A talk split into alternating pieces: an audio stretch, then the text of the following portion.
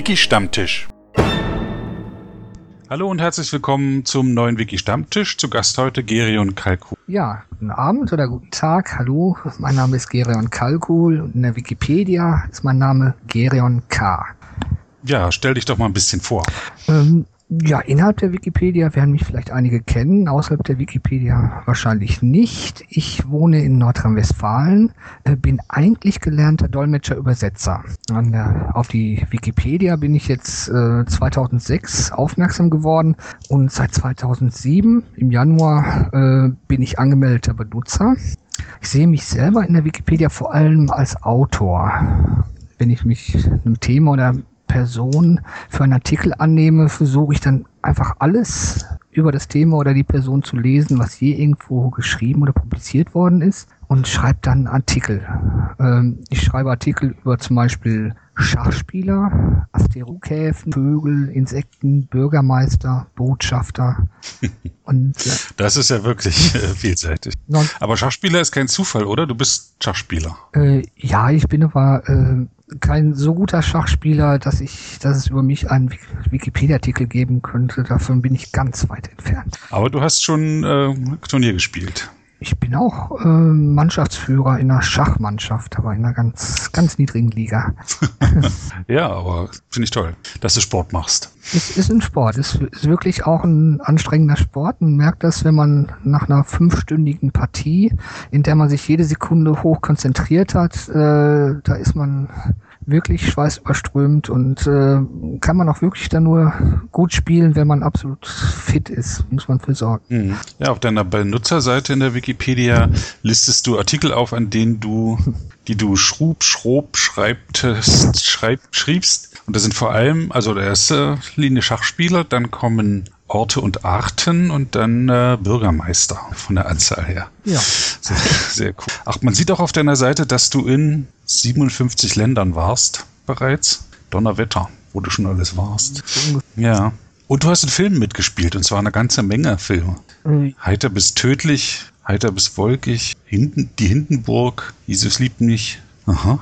Wie kam es dazu? Kannst du was dazu erzählen? Mm, na, ich habe mal als ähm, Komparse angefangen. Film ist für mich wie Urlaub in der Zeit. Ne? Man ist in einem anderen Jahrzehnt, anderen Jahrhundert, hat dazu die Sprache, äh, die Ausstattung, das Kostüm an. Das ist wie, wie Urlaub. Ich äh, fand auch Filme immer sehr interessant und wollte dann einfach mal aus der Innenwelt aus, äh, des Filmes heraus wissen, wie ein Film gemacht wird. Teil. Und, äh, das habe ich bei um die 60 Filmen mitgemacht, jetzt in letzter Zeit. Äh, doch mehr als Kleindarsteller, als, das heißt mit kleinen Text ähm, als Schauspieler eben.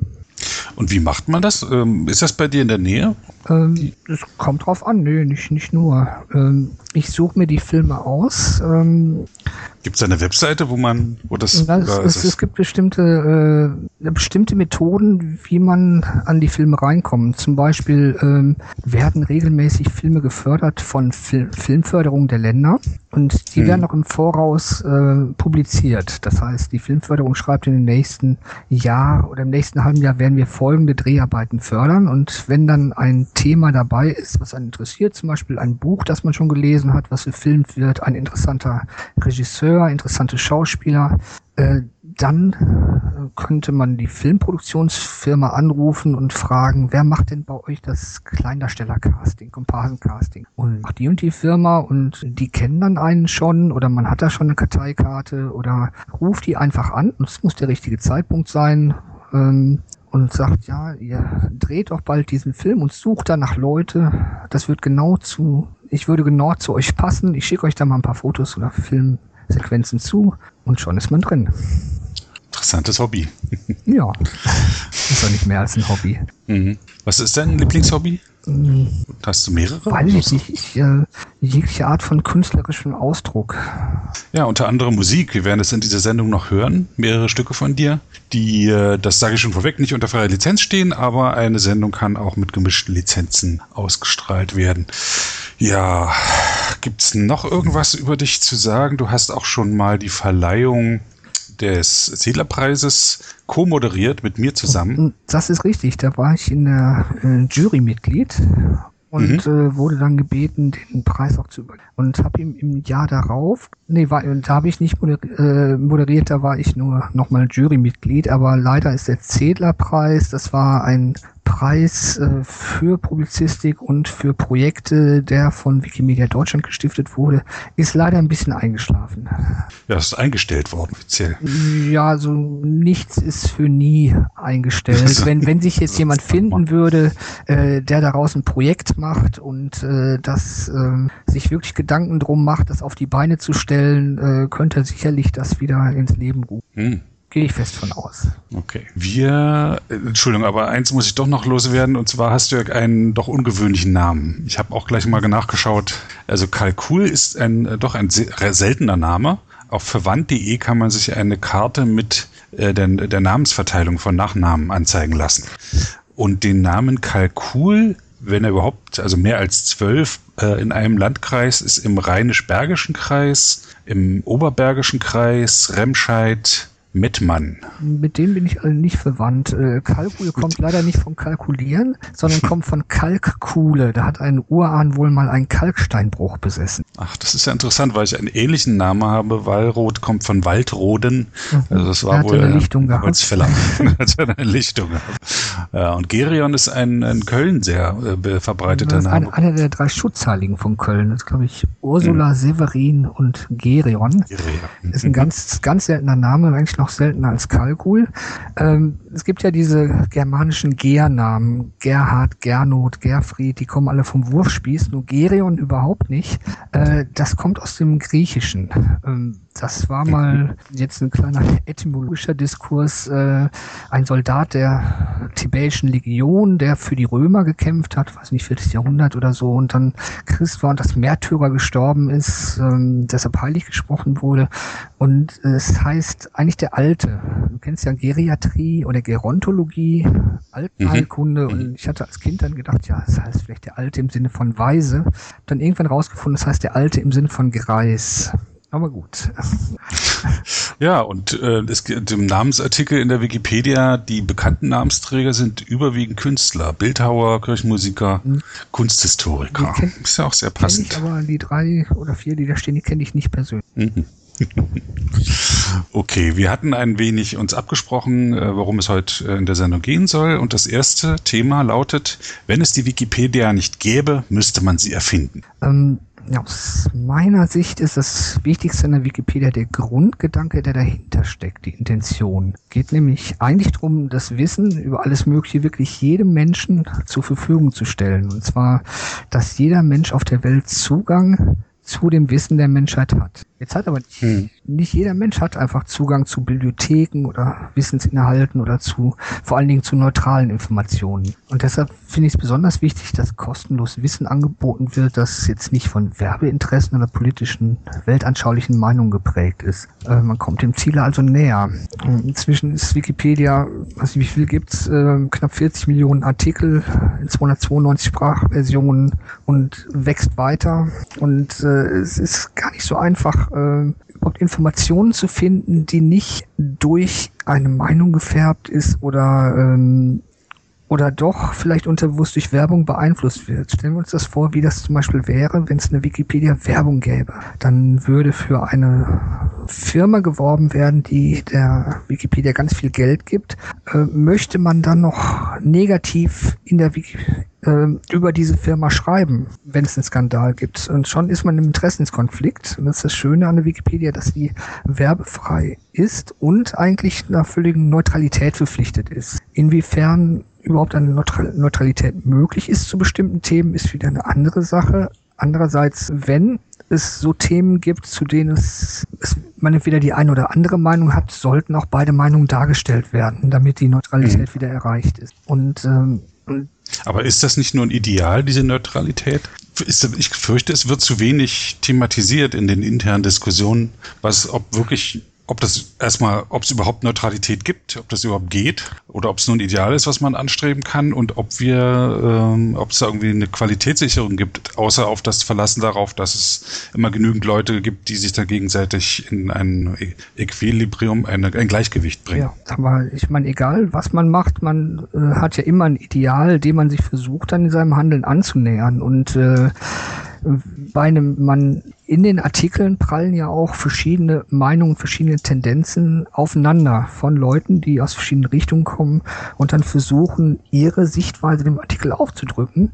Aber das funktioniert natürlich in der Wikipedia. Ähm, und da werden die, den Leuten wird ja immer wieder gesagt, sucht die Diskussionsseite, holt euch eine dritte Meinung. Und, und wenn es gar nicht geht, wird der Artikel halt gesperrt. Also diese Mechanismen gibt es alle. Ähm, jetzt ist die Frage, dass natürlich bei Nischenfirmen äh, das sehr schwierig ist. Bei in der deutschsprachigen Wikipedia zwei Millionen Artikel ähm, ist natürlich nicht jeder Artikel auf ähm, so prominent, ähm, dass das wirklich sofort auffallen würde, wenn das in eine bestimmte subjektive Richtung geht. Aber es ist immer nur ein Ideal, was man sich annähern kann. Hm. Du warst ja auch schon auf äh, mehreren Wikimanias, auf den internationalen ähm, Kongressen ähm, der Wikipedia-Autoren-Weltgemeinschaft. Äh, ähm, ging es da, also ich glaube, alle sind sich dort einig, dass wenn es die Wikipedia nicht gäbe, müsste man sie erfinden und alle, die dort wären, würden sie auch gern erfinden. Ging es da auch schon mal um die Neutralität von Informationen? Äh, ja, die, die, es geht dann bei Wikimanias um die Neutralität von Informationen, wenn ähm, wieder herausgekommen ist, dass ganze Regierungen versuchen, ähm, die Wikipedia zu instrumentalisieren. In manchen Ländern äh, gibt es massive Einflüsse von Regierungen auf Inhalte in der Wikipedia ähm, und das wurde auch äh, thematisiert. Mhm. Man könnte sie aber nicht viel anders erfinden, die Wikipedia, als sie jetzt ist. Oder würdest du was anders machen, wenn, wenn jetzt nochmal neu starten sollte? Mm, ja, dadurch, dass, dass die Wikipedia im Endeffekt doch eine Erfolgsgeschichte ist, durch dieses extreme Wachstum und die Akzeptanz, hat man wahrscheinlich alles richtig gemacht. Am Anfang war es wirklich, ich bin nicht von ganz, ganz vom, am Anfang dabei gewesen, aber da war es mehr noch, ignoriere alle, alle Regeln was mhm. natürlich auch sehr stark die Kreativität gefördert hat und erstmal Strukturen geschaffen hat, die natürlich notwendig ist, wenn äh, so viele 10.000 Leute äh, da gleichzeitig an der gleichen Sache arbeiten. Und, und hätte es von vornherein äh, völlig feste Regeln gegeben, wäre wahrscheinlich äh, nicht viel Innovation passiert. Deshalb denke ich, hat man da nicht so viel falsch gemacht. okay. Ja, und an der jetzigen Wikipedia, also wir sind uns einig, dass sie wirklich erfunden werden müsste. Was wäre noch zu verbessern? Siehst du noch oder zum, ja, zum einen, was wäre zu verbessern und zum anderen, wo gehen gerade aktuelle Entwicklungen hin, so aus deiner Sicht? Ja, es gibt immer verschiedene Teilaspekte, die nicht gut laufen und die, die optimierbar wären. Äh, äh, momentan ganz aktuell gibt es innerhalb der, äh, sag mal, ist, ist die Diskussionskultur äh, insgesamt ähm, ist, ist nicht die beste und das ist allgemein ein Internetphänomen. Ne? Ähm, sag mal, wenn man anonym vor seinem Computer sitzt und, ähm, und da einfach losschreiben kann, da fällt viel von dem Sozialverhalten ab, was man vielleicht hat, wenn man einem persönlich. Und der Umgangston ist schon sehr, sehr rau. Vielleicht, das, das stimmt schon. Das ist äh, in vielen anderen Online-Formen. Foren sieht man das ganz stark, zurzeit auch politisch auf, auf äh, Facebook. Ähm, ähm, randalieren dort die Leute, die, die, Wut, die Wutbürger, die Lügenpresserufer. Ja, ja. Ähm, schau, dir, schau dir mal halt mal die wir, sagen wir Forums oder Kommentare zu Spiegelartikeln oder ähnlichem an. Das ist vielleicht ein Generationenproblem, dass, dass diese Art der Kommunikation erst gelernt werden muss. Vielleicht hat es in einer späteren Generation das dann schon mehr drin, dass sich das dann, dass man die Regeln dafür ausgehandelt hat. Das hieß ja, dass es, dass es deutlich besser geworden ist. Also es war, als äh, das Internet nur eine reine Nerd-Veranstaltung war, in irgendwelchen Newsgroups oder so, äh, kann es sein, dass es besser war, aber ich glaube, zu, auch zu Anfangszeiten der Wikipedia vor 15 Jahren äh, war der Ton nicht äh, in vielen Bereichen nicht so viel angenehmer. Mhm. Da hat sich, glaube ich, nicht viel geändert. Das mhm. hat all, allgemein mit der, ähm, mit, mit der Anonymität zu tun, oder? Ja. Und siehst du irgendwelche Entwicklungen in der in Wikipedia zum, vom gegenwärtigen Standpunkt aus? Mhm Naja, ich sehe die Entwicklung, dass, ähm, dass, dass man es in verschiedenen Bereichen schafft, äh, eine sehr hohe Qualität zu schaffen, ohne den Leuten den Spaß zu nehmen. Das geschieht meist durch äh, Portale, die äh, sich zusammenraufen, um gewisse Quali Qualitätskriterien für sich aufzustellen und dann systematisch arbeiten. Ähm, das klappt für Teilbereiche. Äh, zum Beispiel, ich sehe das im äh, Biologieportal, also im Portal Lebewesen, ähm, im Chemieportal, auch, auch im Schachportal oder ähnlichen Portalen, wo man es geschafft hat, eine relativ hohe Qualität im kompletten Bereich ähm, zu schaffen, weil man äh, harmonisch zusammenarbeitet, mehr oder weniger. Interessant. Das heißt, man braucht gar nicht ähm, neue Technik, sondern einfach äh, neue Vereinbarungen, wie man ähm, mit Qualität umgehen will, äh, um sowas zu erreichen, was du gerade beschrieben hast. Genau, weil den Inhalt machen äh, Menschen und äh, den Inhalt machen die Gehirne der Menschen und ihr Denken und ihr, ihr Tippen, ihr Schreiben. Und äh, mhm. den Inhalt macht die, nicht die Technik. Okay, gutes Schlusswort für den, für den ersten Teil. Ich würde vorschlagen, wir spielen jetzt ein, ein Stück Musik, komponiert und geschrieben, äh, getextet von dir und auch vorgetragen von dir. Welches Stück werden wir als erstes hören? Äh, wir könnten als erstes das Stück Nuria Got Nervous hören. Das mhm. sind, äh, das ist ein Stück, das habe ich so 1991, 92 geschrieben. Und Mitte der 90er Jahre wollten ein Freund von mir aus Köln, der Vinicio Bronori, wollte ein neues Aufnahmegerät ausprobieren. Und da habe ich mal ein paar Stücke bei ihm eingespielt. Äh, leider bei der Aufnahme damals äh, wollte ich eigentlich mit meiner Western-Gitarre, mit der Gitarre aufnehmen. Das klappte vom Hall her nicht. Deshalb musste ich es mit der E-Gitarre einspielen, obwohl ich es noch nie auf einer E-Gitarre gespielt hatte. Also ich ein bisschen nachzuwenden. Was okay. Auf jeden Fall äh, bin da nur ich zu hören, Gitarre und Gesang im Stück von mir. Okay, dann jetzt also Nuria Gatneros von und mit Gerion Kalkut.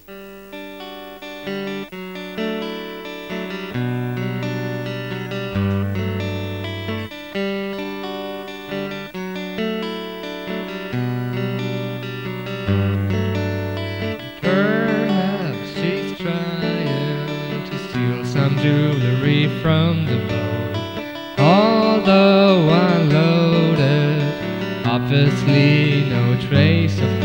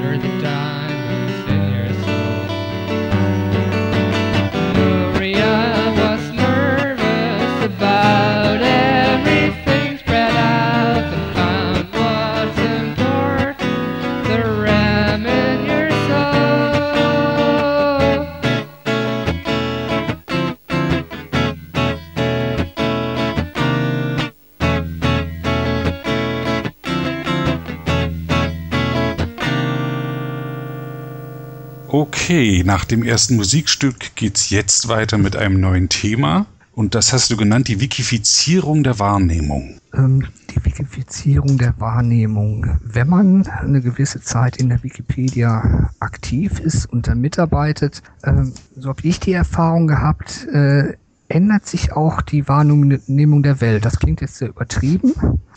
Nö, ich weiß, wovon aber, du redest. Äh, um, um das vielleicht zu erklären, also ähm, das ist die, die Freude, die es mir bereitet, einen Artikel fertig zu schreiben und dann hochzuladen. Die lässt mich der Welt unter dem Aspekt von potenziellen Artikelthemen betrachten. Hm? Ähm, wir, wir haben ja die Relevanzkriterien, also um einen Anhalt dafür zu geben, was oder wer einen Artikel rechtfertigt äh, oder nicht, gibt es die sogenannten Relevanzkriterien, die ein bisschen einschränken zu sagen, äh, wer oder was für die Wikipedia wichtig genug ist, einen Artikel zu bekommen. Und äh, je länger man dabei ist, desto mehr hat man die eigentlich verinnerlicht, weil man auch das, was man schreibt, äh, gegenüber den Relevanzkriterien abwägt. Und wenn man dann so durch die Welt läuft, äh, dann sieht man vielleicht eine, einen Sportler oder ein, eine Person, geht zu einem Konzert und denkt sich dabei schon automatisch, könnte ich über den Artikel schreiben? Wäre die Person relevant? Mhm. Und ja. Das heißt, äh, du hast ja selber ähm, Themen abgearbeitet, wie, schon bei, wie zum Beispiel Schachspieler. Aber es ist jetzt auch so, dass dir die äh, in ähm, Eingebungen für neue Artikel im reellen Leben passieren. Äh, genau, genau. Äh, auch im, im, Tierbereich. Äh, es ist so, wenn ich ich bin immer schon ein neugieriger Mensch gewesen und wenn ich etwas äh, sehe und kenne es nicht richtig, dann möchte ich viel, möglichst viel darüber erfahren. Dann besorge ich mir Bücher darüber, lese was drüber, google es, ähm, versuche mich so gut wie möglich darüber zu informieren, weil ich halt äh, mein ganzes Leben immer nur lernen möchte. Ähm, und wenn ich dann eine bestimmte Schwelle erreicht habe, äh, wo ich sage, jetzt habe ich wirklich genug drüber gelesen, dass ich mir ein gutes Bild davon machen kann. Äh, dann denke ich auch gleichzeitig, jetzt, jetzt weiß ich genug, um ähm, einen Wikipedia-Artikel drüber zu schreiben. Aber inzwischen ist es so, wo ich jetzt äh, fast zehn Jahre in der Wikipedia aktiv bin, dass ich während des Lesens schon anfange, in meinem Kopf einen Artikel zu strukturieren. Obwohl äh, dieser Teil noch überhaupt nichts mit der Wikipedia zu tun hat. Ich hatte auch mal ein Beispiel ähm, publiziert in einem anderen Medium, ähm, wo ich an einem Bahnhof ähm, an dem Bahnsteig entlang gehe und da sitzt da auf dem Boden ein Insekt. Ähm, das ist so ein komisches Insekt, so wie ich noch nie eins gesehen habe. Sieht ganz, ganz komisch aus, mit so fächrigen Fühlern, äh, ganz langer, langer, schlanker Leib, und, äh, komisch glänzend und so weiter. Ich konnte es überhaupt nicht zuordnen. Äh, hab dann gegoogelt und geguckt, was das sein könnte, kam drauf, dass das äh, eine Kammschnake war. Und hab dann so eine, was? eine, Ka eine Kammschnake.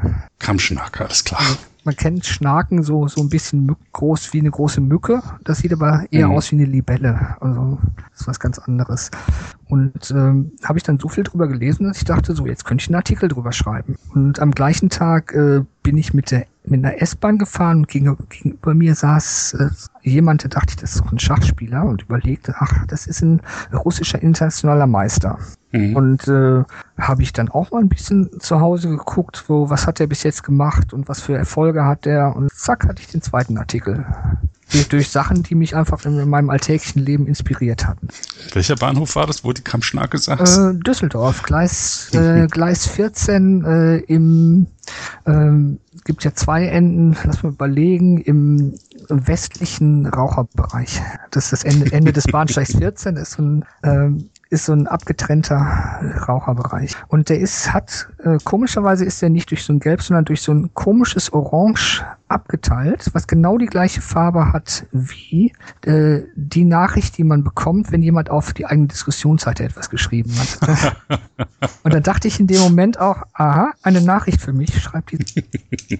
ah ja, und dann gleich noch ein, liegt dir gleich noch ein Thema über den Weg, beziehungsweise saß im Zug. Gen genau, und so, so passiert das häufig. Äh, aber das, das äh, nimmt dann schon einen äh, großen Teil der, der eigenen Sicht der Welt und des Denkens ein. Äh, was irgendwo auch besorgniserregend ist. Ähm, andererseits äh, sehe ich das als äh, Freiheit, weil ähm, es bleibt mir völlig selber überlassen, was ich mit der Information mache. Mhm. Äh, ob ich sie so für mich lese, weiterverfolge, ob ich daraus etwas publiziere, ob ich daraus etwas schreibe. Äh, jetzt ähm, habe ich das mal, haben zwei Leute mal, äh, ich hatte darüber einen Text geschrieben, zwei Leute hatten das gelesen ähm, und haben das so interpretiert als Wikipedia-Sucht. Mhm. Das sehe ich aber selber überhaupt nicht so. Sondern? Ähm, ich sehe das mehr als ähm, als Freiheit, weil ich hatte auch schon, äh, dass ich jemand, ähm, dass ich bei einem Konzert war und war, eine, war ein Musiker, fand ich ganz toll und fand ich interessant, habe mich sehr darüber erkundigt und habe dann aber doch keinen Artikel geschrieben, äh, weil ich dachte, nö, äh, ich muss nicht über alles schreiben. Und es ist halt die völlige Freiheit. Man hat ja kein Pensum, was man abarbeiten muss man hat kein, keine Taktvorgabe, man hat keinen kein Countdown, keine Quote, die man erfüllen muss, sondern ist rein, wenn man Zeit und Lust hat, dann macht man was und wenn nicht, dann nicht. Und das ist auch die beste Art, was zu lernen, etwas über etwas zu schreiben. Auf jeden Habe ich so festgestellt. Auf jeden Fall, auf jeden Fall. Weil äh, man, egal was man da rausfindet, man fühlt sich selber verpflichtet, es dann gegen zu checken. Stimmt das wirklich auch? Wo hat er denn die Informationen her?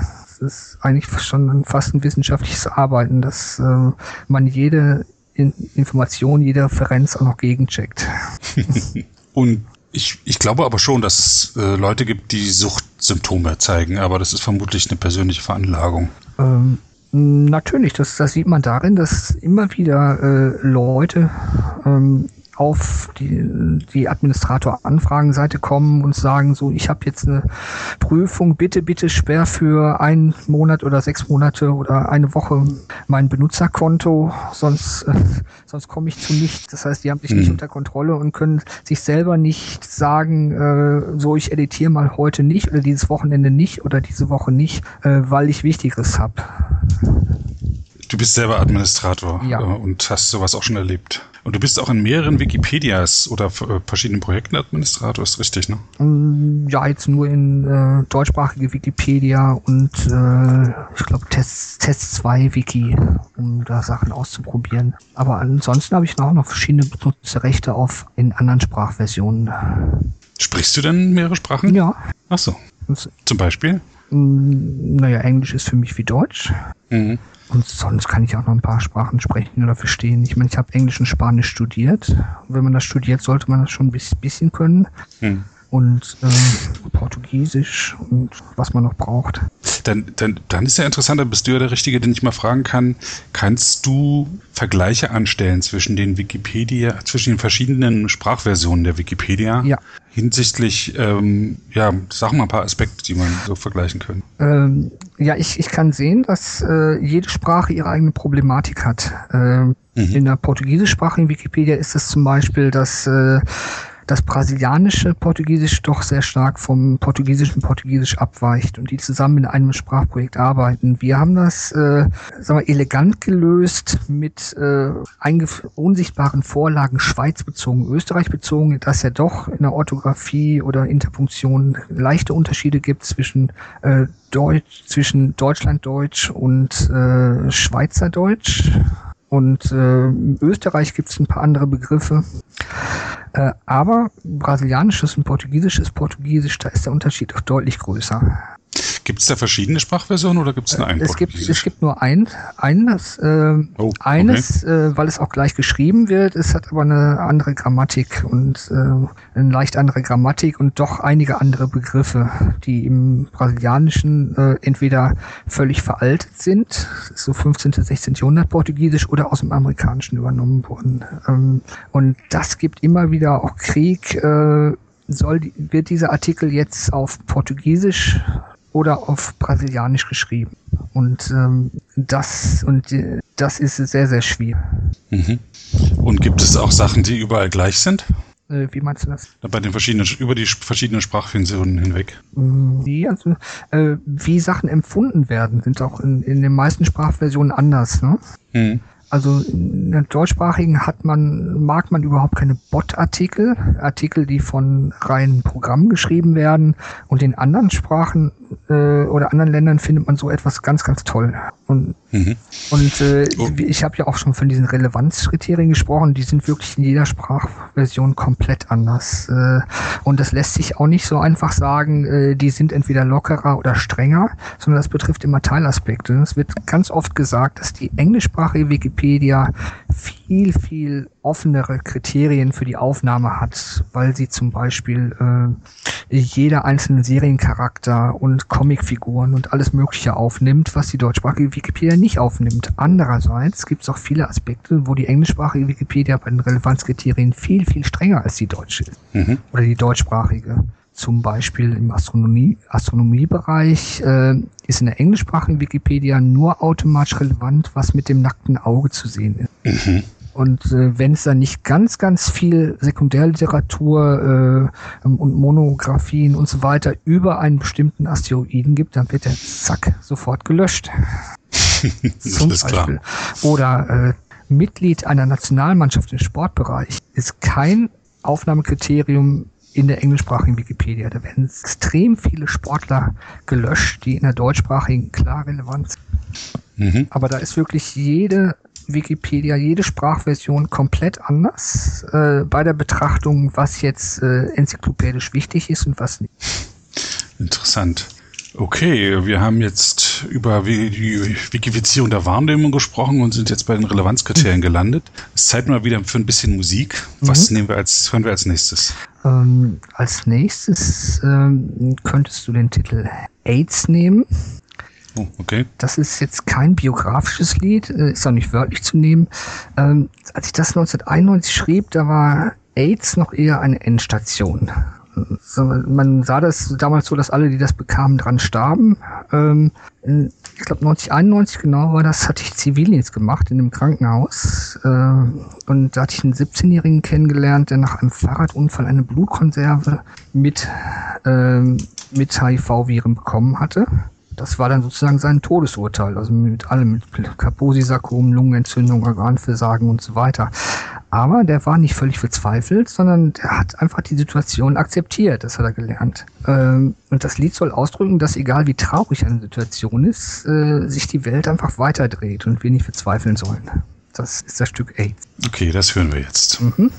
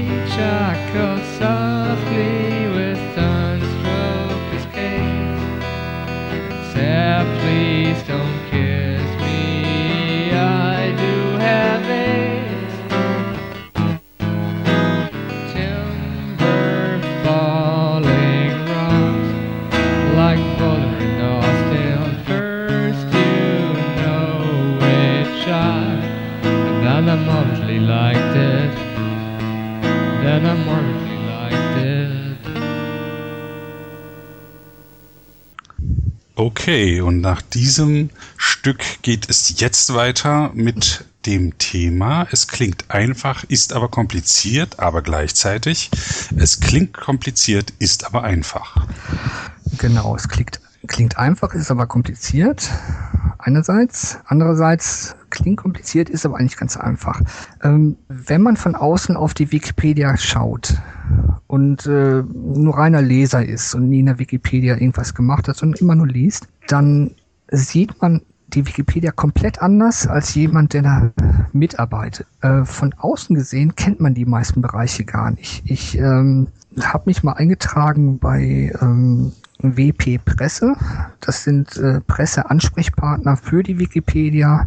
Vielleicht ein bisschen ähnlich wie das OTRS-Team, äh, wo ein Firmen, äh, prominente Fernseh-, Radiostationen, Zeitungen anrufen, die ein bestimmtes Anliegen an die Wikipedia haben. Ähm, da merke ich immer wieder, dass ähm, so etwas wie Diskussionszeiten, so etwas wie Versionsgeschichte, Benutzerseiten, Funktionsseiten, für je, selbst für jemand, der jahrelang in der Wikipedia liest, vollkommen unbekannt sind, ist. Das wird nicht wahrgenommen. Ein, ein Leser der Wikipedia sieht den Artikel. Okay, manche natürlich klicken da ein bisschen rum, aber die meisten sehen den Artikel und das ist alles.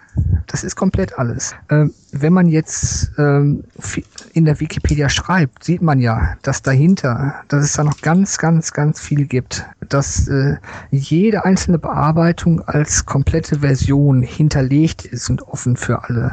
Dass hm. jeder Artikel eine Diskussionsseite hat. Dass es hunderte von Funktionsseiten gibt, äh, die auch genutzt werden, wo Austausch stattfindet. Dass jeder Benutzer eine Benutzerseite hat. Jeder, der da was beiträgt, hat eine eigene Diskussionsseite und so weiter. Ähm, da findet für diejenigen, die äh, in der Wikipedia arbeiten, findet da viel der, viele der Aktionen und Aktivitäten finden da statt.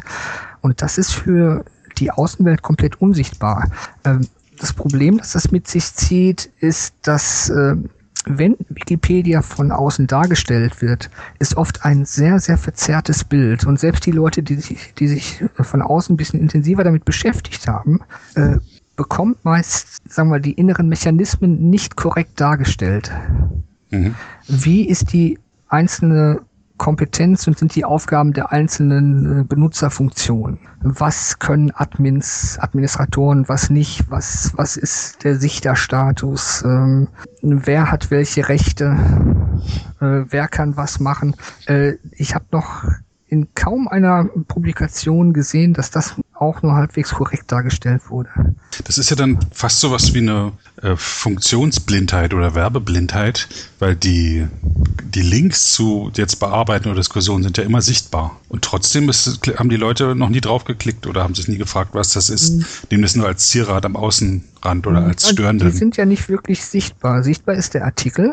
Und mhm. über dem Artikel sind irgendwelche Reiter. Wenn du jetzt, äh, sagen wir, auf eine Seite gehst wie Spiegel Online oder ähnliches, dann hast du auch irgendwo am Rand ganz viele Sachen, wo du dann irgendwie, ähm, keine Ahnung, das Impressum sehen könntest oder äh, oder irgendeine Werbung, äh, da hast du, kannst du auf Abo klicken oder Shop oder Wetter oder äh, Video oder Themen. Äh, wer geht denn darüber?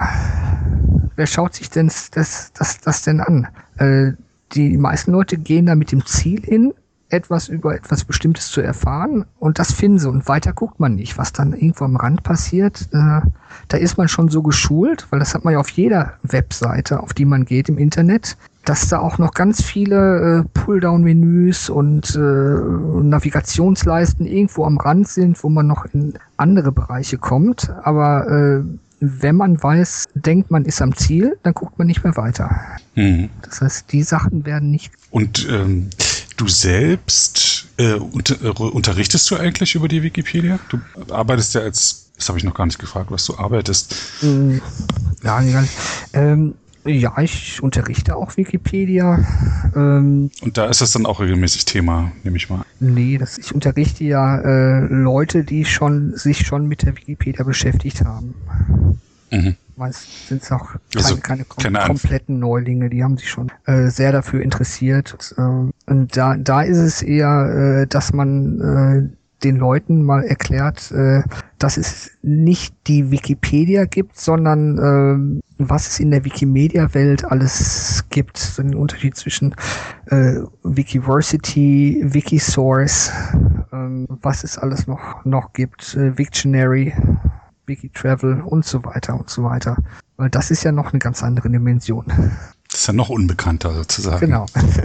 Oh Mann. 15 Jahre gibt's die Wikipedia bald und äh, gibt eine sehr einseitige Wahrnehmung davon. Ja, Als rein als Ja, Text. ja, Äh, ja. nicht unbedingt eine negative Wahrnehmung, aber Nö, nö. Aber Ja. äh, wenn die, es gibt ja genug Leute, die versuchen dann äh, sozusagen die Wikipedia zu erklären. Und eigentlich ist es so gut wie immer falsch. Weil Mhm. das liegt natürlich auch dran, dass, dass die ganzen inneren Mechanismen, die sich da in vier- 15 Jahren äh, geformt haben, so komplex sind, dass du selber äh, Jahre in dem System verbringen musst, um überhaupt nur halbwegs durchzuschauen, wo was wie funktioniert. Und Mhm. äh, ich bin jetzt knapp zehn Jahre dabei und ich lerne immer noch fast täglich äh, neue Bereiche kennen, die ich noch überhaupt nicht kannte. Obwohl ich über 100.000 Edits habe, gibt es vieles, was äh, wo, wo ich noch nie gewesen bin, wo Leben ist. Ja. Mhm. Das ist einfach komplex. Das wollte ich damit sagen, dass äh, einerseits äh, von, als Wiki, Wikipedianer äh, kann man sagen, es, es, es klingt einfach, aber eigentlich ist es ganz kompliziert, was wir da machen. Ähm, die ganzen Mechanismen äh, in der Wikipedia sind relativ komplex. Und als Außenstehender sieht man das so, das klingt zwar alles kompliziert, aber eigentlich ist es ja ganz einfach. Ich gebe nur einen Suchbegriff ein auf meinem Smartphone oder im Google und schwupp ist der Artikel da. Mhm. Eigentlich ist das alles ganz einfach. Die haben auch gar nicht den Trieb, die ähm, selber was reinzuschreiben. Ich glaube, dass es ein bestimmter Menschenschlag ist, die überhaupt dazu gebracht werden könnten, das zu tun. Ja, einer, einerseits denke ich mir, dass das alte äh, Dilemma ist von, es gibt halt Leute, die haben die mo- moralische Verpflichtung, wenn sie etwas nehmen, auch etwas zu geben. Mhm. Und es gibt Leute, die haben dieses Bedürfnis überhaupt nicht. Die können nehmen und nehmen und nehmen und denken gar nicht an Geben. Aber das ist vielleicht zu bosartig. Nee, das äh, ist, glaube ich, auch, okay. Also gerade wenn man von etwas nimmt, wovon man selber sich nicht zutraut, da was machen zu können. Ja, also ich kaufe mir auch äh, Obst im, lieber auf dem Markt oder im, am Supermarkt, statt das selber anzubauen. Da bin ich auch eher der Nehmer. Dafür versuche ich mit dem, was ich kann, dann halt was.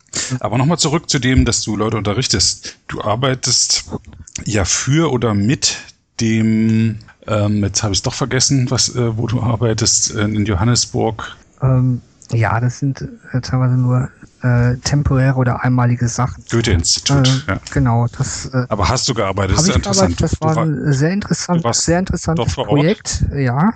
Äh, Mhm. Da war waren da nur Weiße unter dem Publikum? Äh, nee, ähm, ich glaube ähm, weniger als 10% Weiße. Mhm. Ähm, äh, nein, die, die Idee war, äh, in Ländern, in denen es keine Community gibt, äh, in denen ähm, keine Wikipedia-Community gibt, wie kann man es schaffen, in den Ländern ähm, Kontakte zu Kulturinstituten zu schaffen, zum Beispiel durch Wikimedias in Residence. Ähm, äh, wenn es da eine große Community gibt, dann gibt es genug Leute, die auch wirklich äh, fit sind in allen Wikipedia, Wikimedia-Sachen, die, ähm, die dann auch äh, wirklich mit ähm, im Sinne von Wikimedias in Residence mit Museen, Büchereien arbeiten können. Aber in Ländern, in denen es das gar nicht gibt, ähm, sollte man dann doch Leute, die zumindest ein bisschen was von der Wiki-Welt kennen, schulen. Weil der Sinn ist ja, äh, sagen wir, Afrikaner sollten, äh, diejenigen, die die afrikanische Kulturgeschichte erzählen sollten, vielleicht auch Afrikaner sein. Genauso wie es sinnvoll ist, dass äh, Frauenthemen von Frauen referiert werden, von, von, äh, dass Frauen über Frauen sprechen. Mhm. Können, haben die vielleicht eine bessere Sicht drauf als, als äh, Männer. Und genauso ist es, dass bis jetzt immer äh, sozusagen der weiße Europäer äh, den Afrikanern erklärt hat, wie ist nicht der Sinn der Sache. Wenn es aber jetzt äh, in den Ländern gar niemand gibt, der wirklich fit genug ist äh, und sich gut genug mit Lizenzrecht auskennt, äh, mit den verschiedenen Wikimedia-Projekten, mit Editieren, mit Referenzieren, äh, Bequellen, äh, mit Vertragsrecht, wie man eine Institution kontaktiert und so weiter, dann könnte man die ja fit machen. Und ähm, was das Schöne ist, es ähm, wurde den Leuten dann auch ermöglicht, äh, nach einem einwöchigen Intensivkurs noch eine sechsmonatige äh, rund um die Uhr Betreuung zu bekommen, dass Mhm. die jederzeit mit Fragen äh, zu einem kommen konnten, dass man die sozusagen auf jedem äh, Schritt ihres Weges dann begleitet hat, mit aller Hilfe, die man geben konnte. Und? Ja, war Erfolg. Ach, ja. War Erfolg. Äh, wie, äh, wie lang liegt das zurück? Äh, das, äh, sowas läuft immer für sechs Monate. Das war im letzten Jahr, also. Genau. Also ich frage, weil im äh, nächsten, übernächsten Jahr äh, äh, Pläne gibt, die Wikimania in Südafrika stattfinden zu lassen. Äh, ja, das hat äh, Cape Town schon zweimal probiert. Äh, die, ähm, ich glaube, für 2012 und 2014 hm. äh, war beim Bidding Cape Town dabei. Äh, man hatte leider nicht so viel gelernt äh, aus der ersten Niederlage, dass sie nicht angenommen wurde. Inzwischen ist äh, der Antrag, der leider nicht, aber doch deutlich verbessert. Und mhm. äh, die Community wäre auf jeden Fall da. Äh, Wikimedia Südafrika sitzt auch in Cape Town, in Johannesburg. Äh, ist ein teilweise langjährige, sehr aktive Wikipedianer. Äh, aus meiner Sicht wäre das ein leichtes Security-Problem also wenn ich eine Stadt wie Johannesburg nehme, hat äh, jedes hat drei Meter Mauer drumherum mit Stacheldrahten. Das haben die nicht aus Spaß. Hm. ich selber war 2000 in Südafrika in äh, Johannesburg mhm. und ähm, zum einen ähm, habe ich, ich habe da auch Leute geschult im, im E-Commerce-Bereich und das waren nur Weiße, die ich da im Publikum hatte. Ähm, und ich habe äh, eben auch hinter Stacheldraht gewohnt, dann im anderen Bereich hinter Stacheldraht gearbeitet genau. und dann fuhr mal abends wieder in noch einen anderen äh, abgezäunten Bereich, wo man dann shoppen gegangen ist und dann ja, gegenüber 2000 ist es schon deutlich besser geworden, aber mhm. äh, für eine Wikimania ist ja gut, Cape Town ist wieder kommt drauf an, wo man ist, aber. Ist ja eigentlich auch eine Touristenstadt, Kapstadt. Eigentlich ja. Eben, nur, nur was mir die Leute dort sagten und was ich auch jetzt öfter mal wieder gehört habe, ist, dass eben Südafrika weit weg von allem ist. Ich meine, die haben auch Nachbarländer, die aufstrebend sind, aber von den ganzen Industrienationen sind die eben weit entfernt. Ja, und, äh, es sind immer weite Wege überall hin. Und das ist auch nicht das eigentliche Afrika. Das muss man, muss man sich auch vor Augen führen. Südafrika spielt eine Sonderrolle, genauso wie Nordafrika nicht dieses, nicht das äh, Subsahara-Afrika ja, ist. Trotzdem, trotzdem ist es Afrika und es ist, im Endeffekt ist es äh, Subsahara-Afrika wird auch innerhalb von Afrika so wahrgenommen. Natürlich eher, ja. eher noch, als wenn man das jetzt in, in Taiwan macht oder in Australien. Ähm, mhm. Nein, das ist schon völlig okay. Okay, ich hatte da so ein bisschen, ich habe da so ein bisschen Bedenken. Also die, die, hatten auf jeden Fall die Infrastruktur, äh, die haben äh, genug internationale Flüge und so weiter. Äh, und dass man es selbst in einem Bergdorf machen kann, äh, dann kann man es natürlich auch in einer großen Stadt machen. Und äh, die, sagen wir, das, das sonstige Niveau ist ja da äh, fast auf europäischem Niveau. Und du sagst, es gibt inzwischen dort auch eine Community. Äh, ja, es, es gibt schon lange ein Chapter, das einzige Chapter auf dem afrikanischen Kontinent. Ne? Mhm. Okay. Also das, das, das Team wäre auf jeden Fall da. Na gut, die Diskussion aber, kann man es, zurzeit auf Meta verfolgen. Genau, es, es wird, wird aber, äh, die Seite habe ich jetzt noch nicht gefunden, leider. Mhm. Aber es wird sicherlich noch andere Bewerber oder war das die Mailingliste? Das, das war ähm, die Mailingliste. Mailingliste, genau. Ähm, Nochmal zurück zu den Leuten, die du da als mögliche Wikipedians oder Wikimedians in Residence geschult hast. Kamen die schon so aus Institutionen oder sind das einfach so Wikipedia-Interessierte, die vielleicht dann in solche Institutionen reingehen? Teilweise. Also es kam, einer war zum Beispiel äh, Lead in Äthiopien von Creative Commons. Mhm. Andere hatten an Universitäten äh, schon Wiki-Workshops gehalten. Also ganz unterschiedlich. Und waren die äh, wie, wie viel, wie, wie, es gibt ja dort, ich weiß nicht wie viel, zwölf äh, Amtssprachen oder so, ich habe es jetzt nicht im Kopf.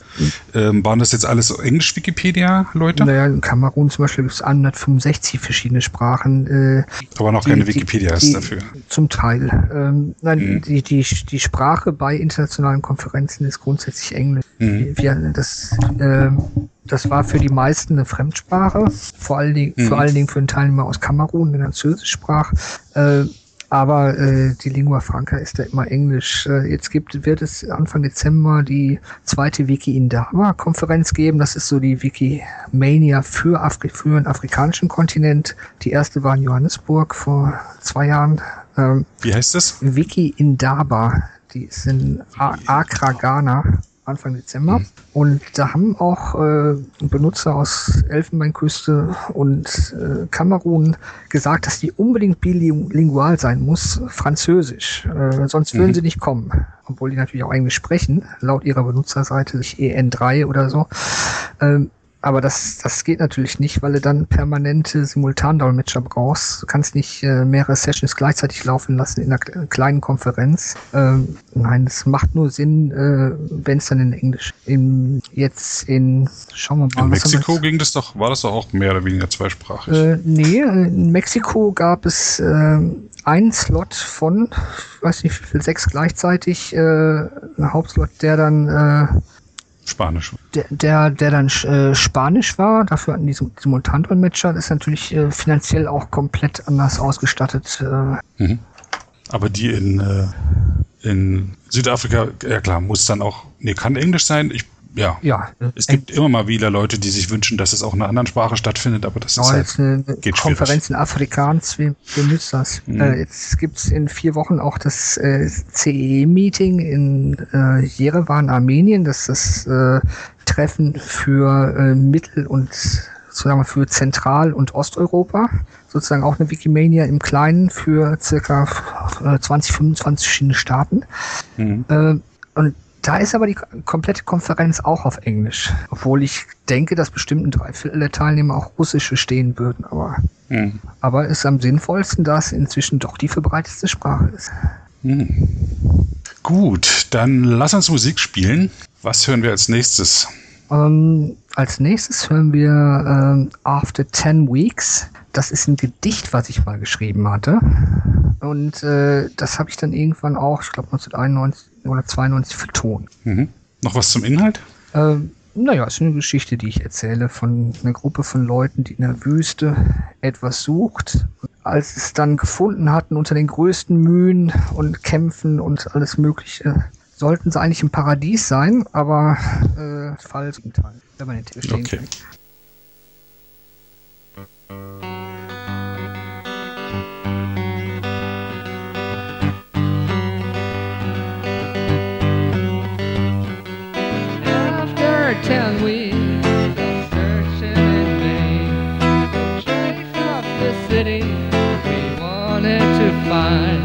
We needed so badly a sign of success.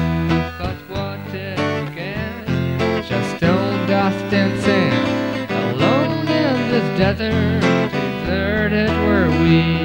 In search of the city, not much hope was left turquoise towers we vamped every night. Our dreams could not get us where we wanted to be. On the horizon, immaculate shadows, could to the city or just our dreams. On the horizon, immaculate shadows, could to the city or just our dreams. Breath fails this morning to think it's a. You could not keep all of the water inside. Shadows of Brad Cohen's past crossed my mind. But we had to shoot him, the burden was of the dozen the city that haunts our brains. Occurs in the city, voiceless of course. No one should hear that I don't sacrifice. On the horizon, immaculate shadows, to the city are just our dreams On the horizon, immaculate shadows stripping the city are just our dreams. We found the city, a year. The three of us take what was us from the start. We wrapped in translucent in pools of a cloud. And drink mango juice from the emerald cups. We all feel content and we don't feel no need. Vanish like dust are the scars from a search. If you go searching for what we have gained,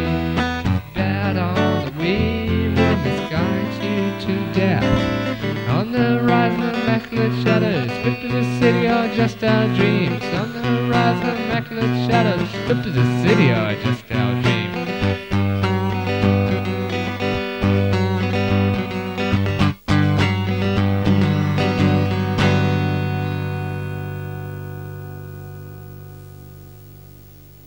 Dann nach After 10 Weeks, nein, jetzt nach zweieinhalb Minuten geht es jetzt weiter mit dem Thema Voraussetzungen, die ein Beitragender für eine erfolgreiche Mitarbeit haben sollte. Mitarbeit in der Wikipedia ist damit sicher. Ja, man kann sich fragen, äh, wie das eigentlich funktioniert, dass da tausende Leute sind, die zum größten Teil gar nicht kennen, niemals begegnet sind und die arbeiten zusammen. Weil es gibt natürlich bestimmte Nischenthemen, da kennt sich vielleicht nur ein Mensch auf der Welt mit aus. Äh, der wird vielleicht in seinem Bereich auch relativ unbehelligt bleiben, aber wenn man etwas schreibt, dann äh, dauert es gar nicht so lange, dass sich jemand dann meldet, der auch was zu dem Thema beiträgt. Und das ist absolut im positiven Sinne, der einen dabei unterstützt, der einem hilft.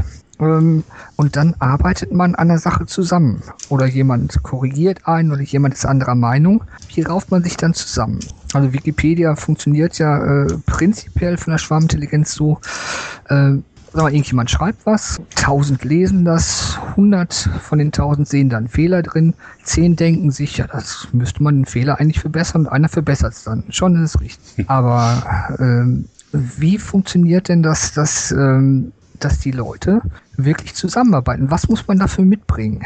Äh, wie muss man sein, dass man in so einem System dann wirklich erfolgreich und befriedigt weiterarbeiten kann? Also das Erste, was man mitbringen muss, ist ähm, eine Kompromissfähigkeit, auch hinter den eigenen Vorstellungen zurückstehen zu können. Ähm, man hat eine bestimmte Vorstellung, wie zum Beispiel ein Artikel strukturiert sein soll, wie etwas geschrieben sein soll, was in einen Artikel gehört und was nicht. Jetzt gibt es aber jemand, der sieht das anders. Wikipedia, wenn ich jetzt äh, rein drauf bestehe, dass meine Version und mein, meine Vorstellung von dem Artikel der richtige ist, wird das nicht funktionieren dafür ist Wikipedia nicht ausgelegt. Wikipedia ist so offen, dass jeder an Wikipedia mitarbeiten kann. Das heißt, es kann nur funktionieren, wenn ich dann es schaffe, einen Kompromiss zu finden, der meine Vorstellung verwirklicht und gleichzeitig die Vorstellung des anderen mit einbezieht und aus seiner Sicht, dass seine Vorstellung mit einbezogen wird, aber auch mit meiner, meiner Vorstellung davon vermischt wird. Und das ist dann der Kompromiss, der gefunden wurde. anders funktioniert das nicht. Äh, wenn das nämlich anders ist, dann kommt es irgendwann dazu, dass hin und her editiert wird in die eine Version, in die andere. Dann wird der Artikel für komplette Bearbeitung gesperrt. Dann kommt man sich in die Haare, dann werden vielleicht noch Benutzer gesperrt. Also Wikipedia funktioniert nur äh, für Leute, die eine äh, sag mal, ich würde sagen, funktioniert auf längere Sicht befriedigend für Leute, die eine gewisse Kompromissfähigkeit mit sich bringen. Die auch Neugier mit sich bringen, das heißt, wirklich der Sache auf den Grund gehen wollen und sich nicht äh, mit Hörensagen oder oberflächlicher Recherche zufriedenstellen.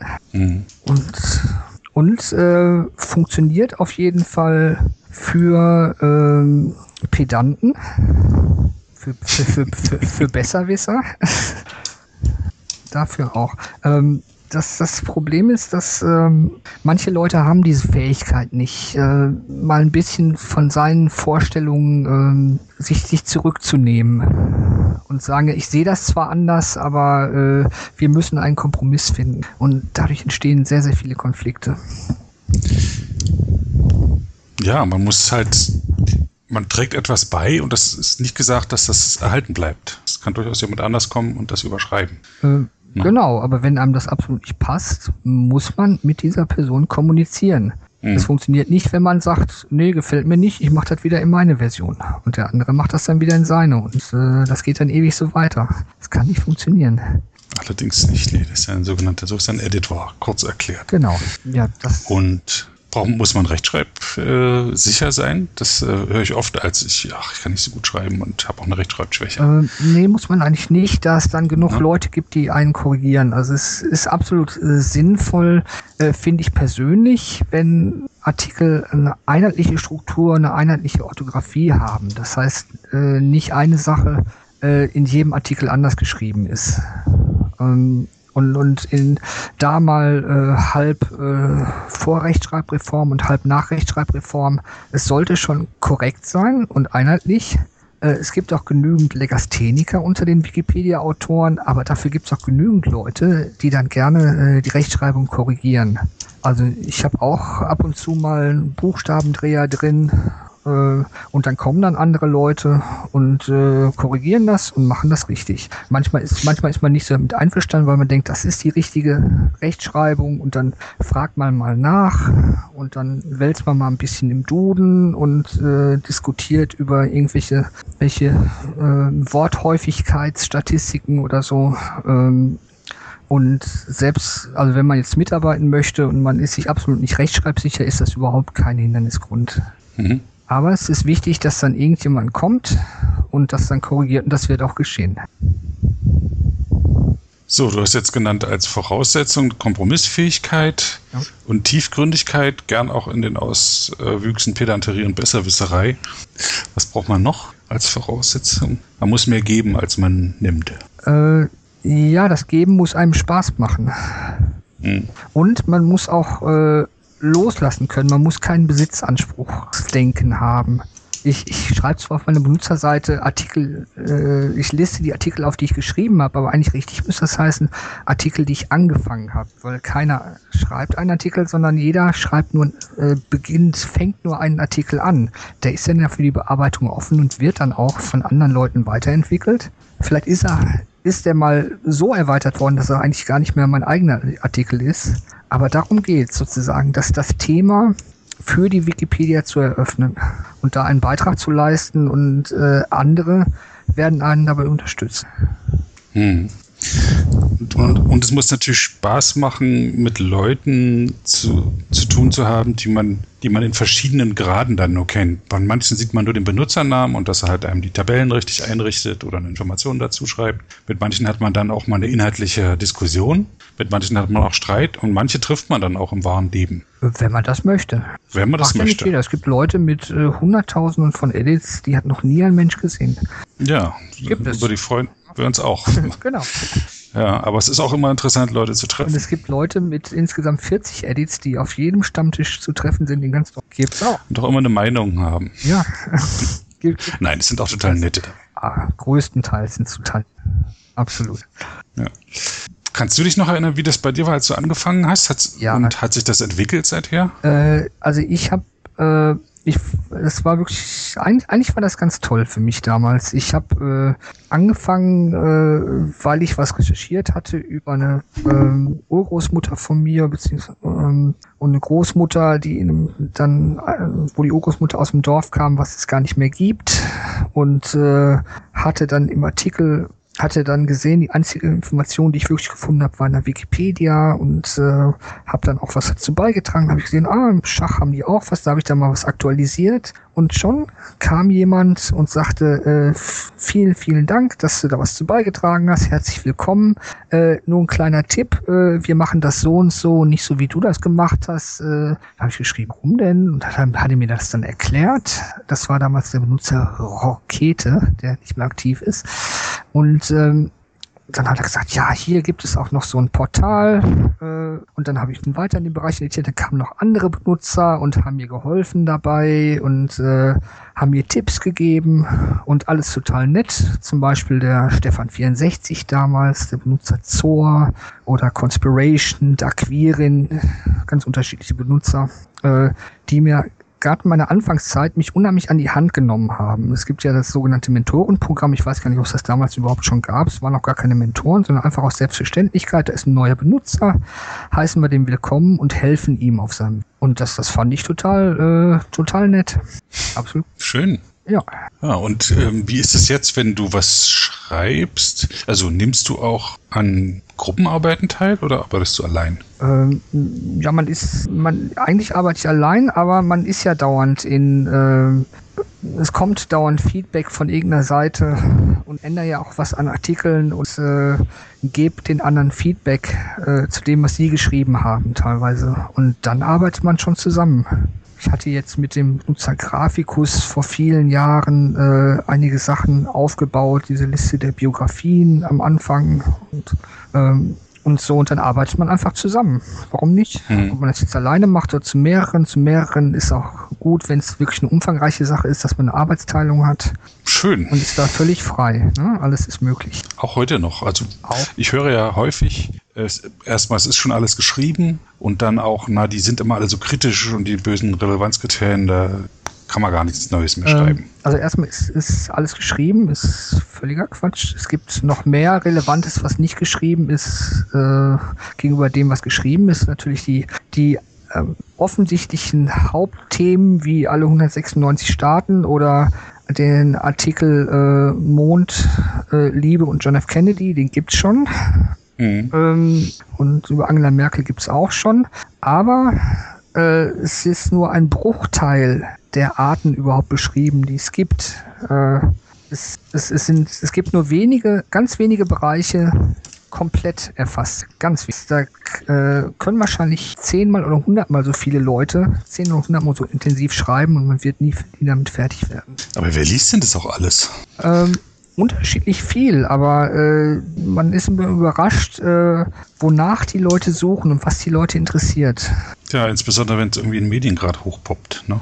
Ja, wenn, also wenn es gerade bei Wer wird Millionär oder ähnlichen Sendungen gefragt ist, hm. hat das natürlich äh, astronomische äh, Zugriffszahlen, ist klar. Ja, oder ist irgendeine aktuelle Entwicklung, in der zum Beispiel eine spezielle Waffe genannt wird, dann hat die dieser Artikel plötzlich sehr viele Zugriffe. Oder irgendein äh, äh, Länder landet auf einem Kometen, dann hat der Komet und der Länder haben dann große Zugriffe. Ja. Vorher hat sich kein Mensch für den Kometen interessiert, aber es war schon ein Artikel da. Genau. Ich bin all hier sozusagen.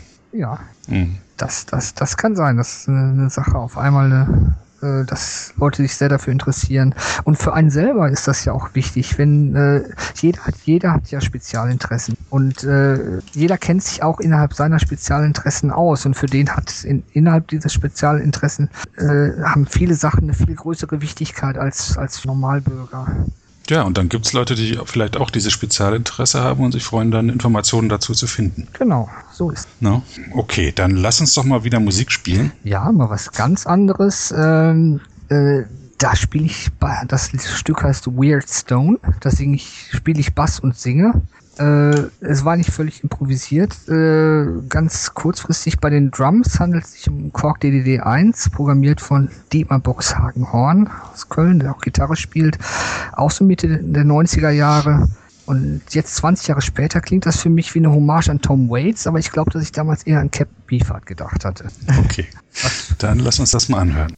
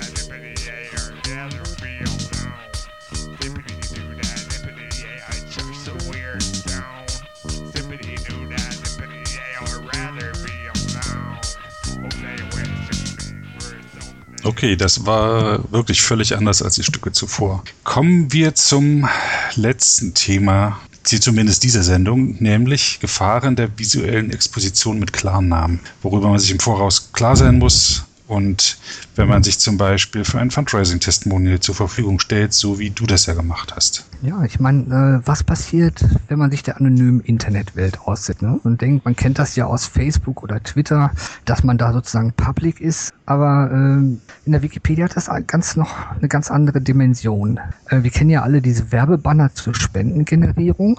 Äh, die gab es ganz am Anfang mal mit äh, Jimmy Wales. Ähm, dann hatten sie einen mit äh, Brandon Harris, das war damals ähm, Programmierer und Designer von der Wikimedia Foundation in San Francisco.